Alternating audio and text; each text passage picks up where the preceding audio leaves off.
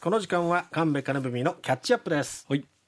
歴史好きっていう人は多いですよね。そうですね私 もままさにそうなんですけ今日ど、のような感じがしますが大河ドラマ見ます。あ僕今回のちょっと見てないんですよね見なくてもいいかもな。えー、そうなんですかえー鎌倉殿を僕1年間通してみましたけど、ええどうする家康はちょっともううんざりしてきたって感じですかね。そうですかうんちょっとなイメージがね違いすぎるのもあって、どんなイメージでまあやっぱ描いてるんりですか気弱なすぐ悩んじゃう。あうんという家康像なんですけど、はいはいはい家康っていうと何といっても山岡宗八さんの徳川家康という講談社の本があって、ん26巻あるんですよ、ええはい。僕中学生の時読みましたけど、はい。もうたぬき親父っていうイメージなんですよねえまあ、あの歴史小説があー日本日本の歴史の登場人物たちにどんなイメージなのかっていう人物像を与えるのに大きな役割を果たしてはいるんですけど、はいまあ、でもそれが本当なのかって言われると、まあ、これもまたフィクションなんですよね。ですからあまりに今のお松潤さんがイメージが違うって言って怒ってもしょうがないってはしょうがないんでえうんまあ、僕があの嫌だったななと思うことはいろいろはちょっとあるんですけど、うんまあ、歴史上これはないなとかいうことも結構あって、うんどうかなとは思っていますが、まあ、でもいろんな見方をフィクションとドラマで提供するのはそれはそれで構わないあ。そうですねうんえー一方で歴史で絶対変えちゃいけないっていうこともあるんですよ。うん例えば徳川家康が何年に死んだかをずらしてはいけないですそようねで。すねえー九州の生まれだっていうことにしてもいけないですよね。絶対ずずらしてはいけないっていうものがあります。ええであの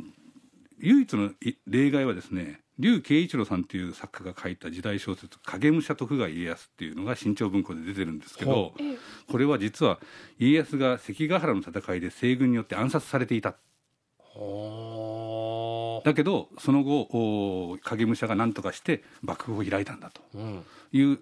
体裁なんですよ。へえこれは面白い小説でねおめ珍しいですあの史実をずらしていくうんでそして歴史小説を成立させるという特殊な、まあ、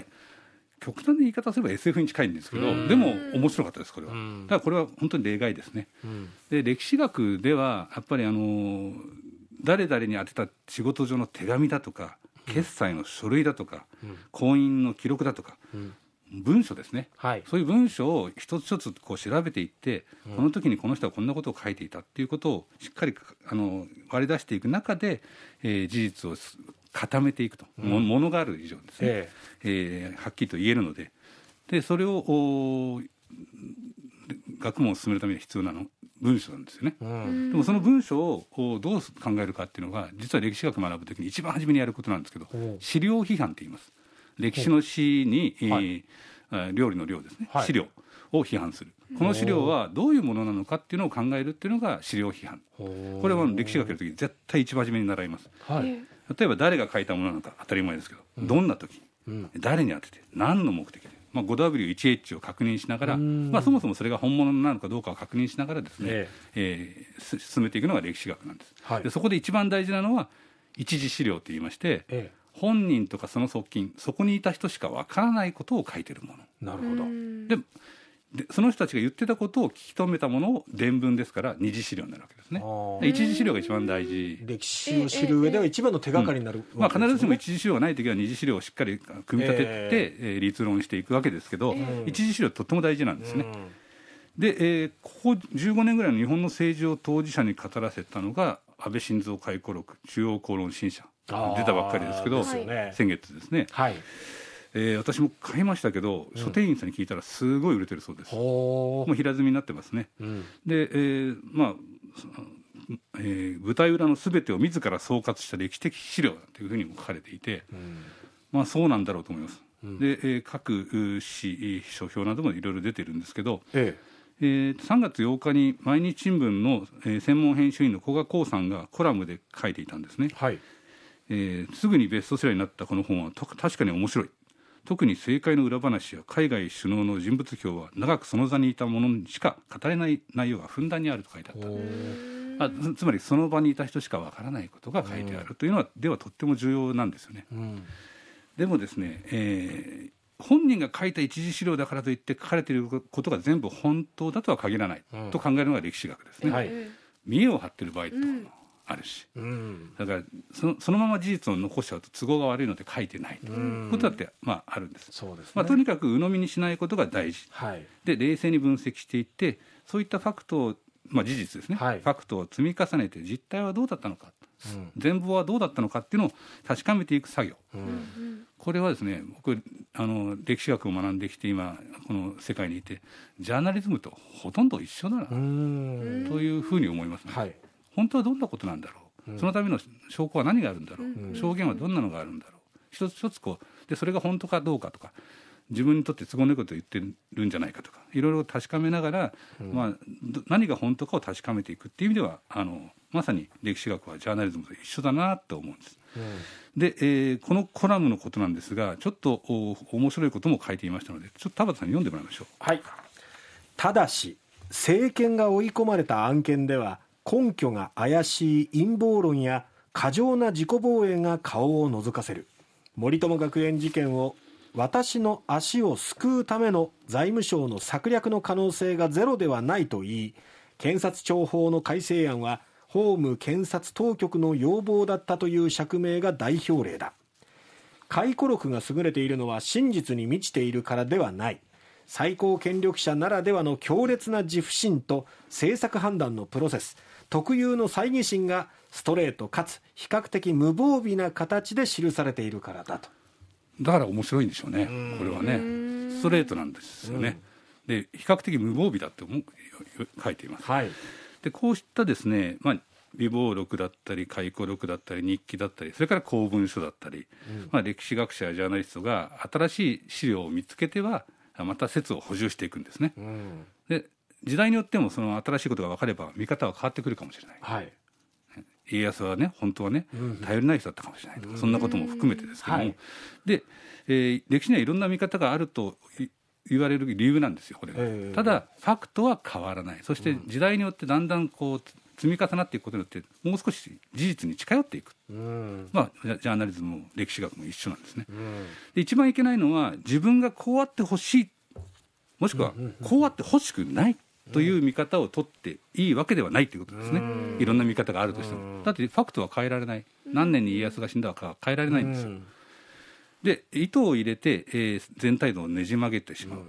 まあそれはあの立場があの、えーリベラルかうんえーあ保保守守なのなのかかうんとかにかかわらずですね、えー糸を入れてえー全体像をねじ曲げるのはダメと、うんこれはもう原則ですね、そうですねそして実はですねあの毎日のコアさんここではこんなことも書いてるんですよね、はい、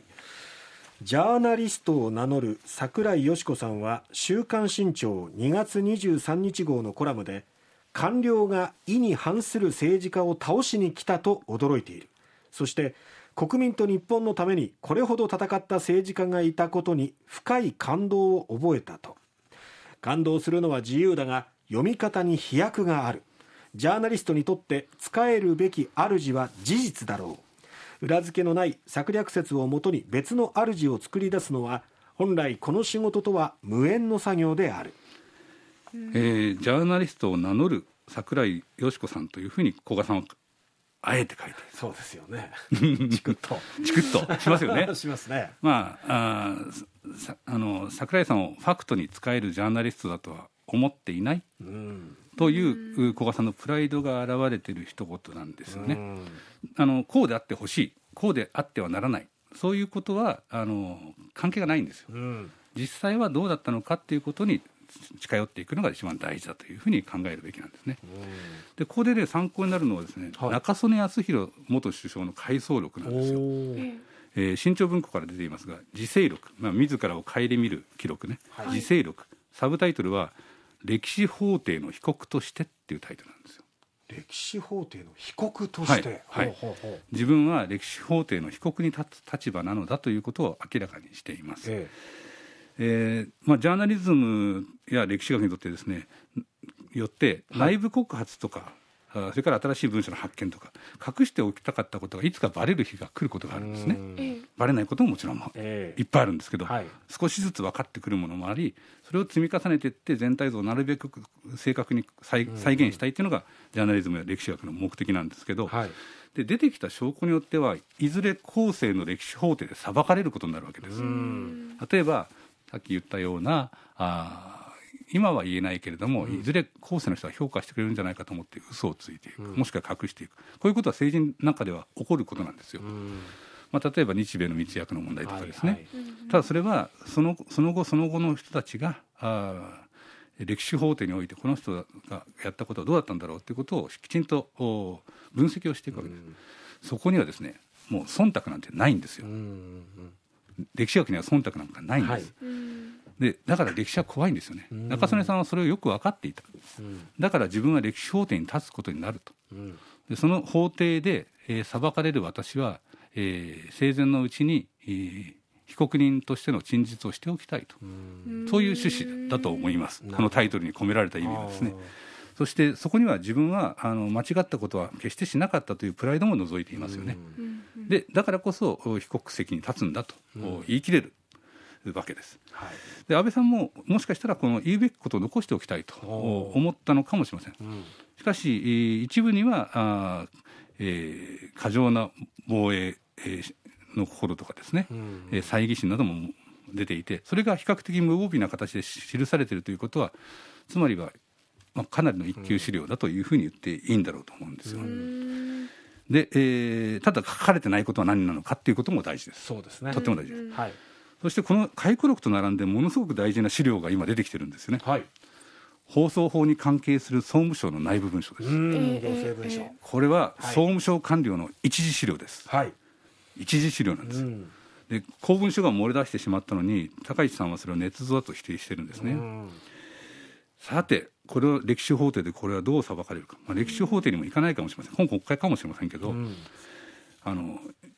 本当のことはいずれ分かるだろうと私は思いますでやっぱり保守っていうのはですね中曽根さんのようにですね、歴史認識に対する謙虚さを持つ人だと私は思うんですよね、うんあのもし一貫して認めなければいつかやり過ごせると政治家が思っているとしたら、んそれは歴史の重みに価値を置く保守とはちょっと言えないと思うんですよ。まあ、いずれ歴史の法廷で厳しく裁かれるだろうと思います。